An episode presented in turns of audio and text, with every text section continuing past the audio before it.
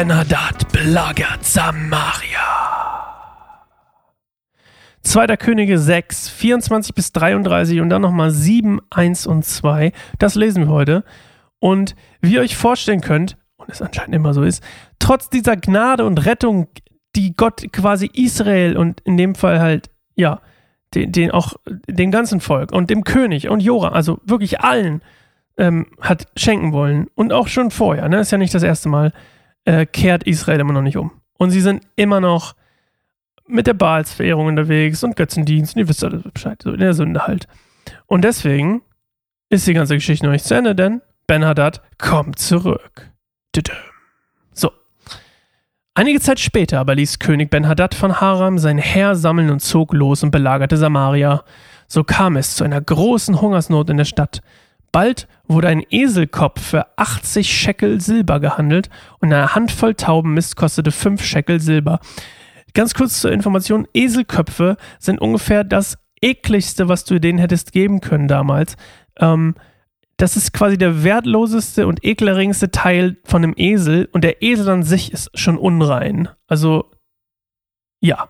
Und Taubenmist wurde eigentlich nur Tieren gegeben, aber tja, so ist das, ne? Wenn man hungert. Eines Tages ging der König von Israel auf der Stadtmauer entlang.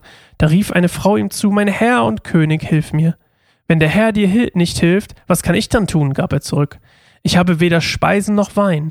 Aber dann fragte er: Was willst du? Sie antwortete: Diese Frau da hat vorgeschlagen, lass uns heute deinen Sohn essen und morgen wollen wir meinen Sohn essen. Also haben wir meinen Sohn gekocht und gegessen. Am nächsten Tag habe ich dann gesagt, gib mir deinen Sohn, damit wir ihn essen können. Aber sie hat ihn versteckt. Als der König das hörte, zerriss er seine Kleider, Zeichen der Trauer, und als er weiter auf der Mauer entlang ging, sah das Volk, dass er Unterkleider aus Sackleinen trug. Äh, kurzer Break. Dass diese Sackleinen ähm, zu tragen, ist quasi so ein Zeichen von ähm, Demut und Umkehr. Also, besser gesagt, von Umkehr und Selbstanklage.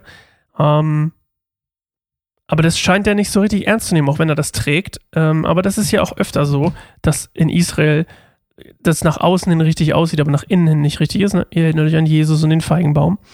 Äh, wir lesen mal weiter. Mal Unterkleid da. Gott soll mich töten, wenn ich Elisa, den Sohn des Schaffat, nicht heute noch enthaupten lasse, schwor der König. Elisa saß in seinem Haus mit den Ältesten zusammen, als der König einen Boten vor sich herschickte. Doch noch bevor der Bote eintraf, sagte Elisa zu den Ältesten, dieser Mörder hat einen Mann ausgeschickt, der mich umbringen soll. Wenn er kommt, schließt die Tür und sperrt ihn aus. Ich höre schon die Schritte seines Herrn hinter ihm.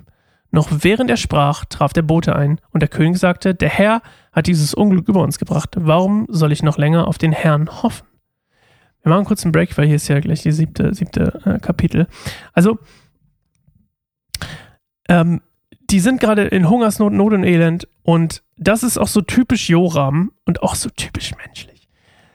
Auf der einen Seite will er die anderen Götter verehren, aber dann, wenn es nicht läuft und er nicht auf Gott hört und wenn es dann nicht läuft daraus, dann kommt das Blame Game und dann ist Gott schuld. Also dann ist Jahwe doch schuld. Obwohl er vorher nicht auf ihn hören wollte, ist jetzt Gott schuld. Und das kenne kenn ich irgendwoher.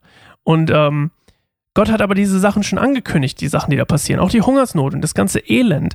Äh, 3. Mose 26 und 5. Mose 28, könnt ihr mal selber ein bisschen lesen. 3. Mose 26 und 5. Mose 28. Da hat Gott schon angekündigt, wenn sich das Volk abwendet, dann passieren einfach schlechte Dinge fürs Volk. Und ähm, ja, das Blame Game halt geht noch weiter, oder? Nicht nur Gottes Schuld, sondern natürlich auch Elisa und nicht seine eigene Sachen. So. Und die Ältesten in dem Fall übrigens sind äh, nicht so wie aus der Kirche, also nicht ganz so, ähm, sondern es sind Beamte und Führer des Landes. Und Elisa trifft sich tatsächlich mit Beamten und Führern des Landes. Ähm, vielleicht sind die auch gar nicht so auf Jorams Seite. Wer weiß, wer weiß.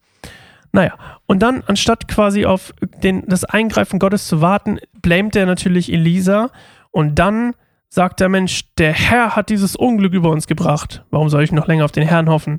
Deswegen will er die Dinge lieber selber in die Hand nehmen. Das klappt ja auch immer gut. So, wir lesen noch eins und zwei. Elisa antwortete, höre folgende Botschaft vom Herrn. So spricht der Herr, morgen um diese Zeit werden auf dem Markt von Samaria ein Maß feines Mehl und zwei Maß Gersten noch ein Scheckel Silber kosten. Der Mann, auf den der König sich stürzte, sagte zu dem Propheten, das wäre selbst dann unmöglich, wenn der Herr die Fenster des Himmels öffnete. Doch Elisa antwortete, du wirst mit deinen eigenen Augen sehen, wie es geschieht, aber du wirst nicht davon essen. Also, der Offizier hier, ähm, oder dieser Mann, der, der quasi geschickt wurde, der ähm, glaubt nicht daran, dass es, äh, also hier, Elisa sagt jetzt quasi, Mensch, äh, Gott spricht, morgen ist alles wieder gut und niemand wird mehr hungern. Und dann sagt der Typ aber, nö, nö, das glaube ich an Esa Schwachsinn. Selbst wenn sich das Fenster des Himmels öffnet, wird das nicht passieren. Und dann sagt Elisa, hey, weil du so ungläubig bist, wirst du ausgeschlossen von dem Segen Gottes morgen. Ja. Das ist ja auch mal nicht so nett, ne? Aber ähm, ja, das ist das, wo wir stehen. Und das ist das, wo wir morgen weiterlesen. Geht gerne mal auf keineinsamerbaum.org, wenn ihr noch nicht wart, unsere Website. Wir haben Blogartikel, Texte von Leuten, die was mit Jesus erleben und euch davon gerne erzählen wollen. Ähm, geht gerne mal auf YouTube, da habt ihr Melomotten Podcast mit Lotte. Äh, kommt, wann ist einer rausgekommen? Mittwoch ist einer rausgekommen. Und ähm, der ist ganz, ganz toll. Geht es um Politik und um Glauben, wie sich das vereint oder wie auch Subkulturen da ganz mitspielen. So, okay. Gibt es übrigens auch auf Spotify, falls ihr es einfach nur hören wollt. Soweit, so gut. Bis morgen. Ciao.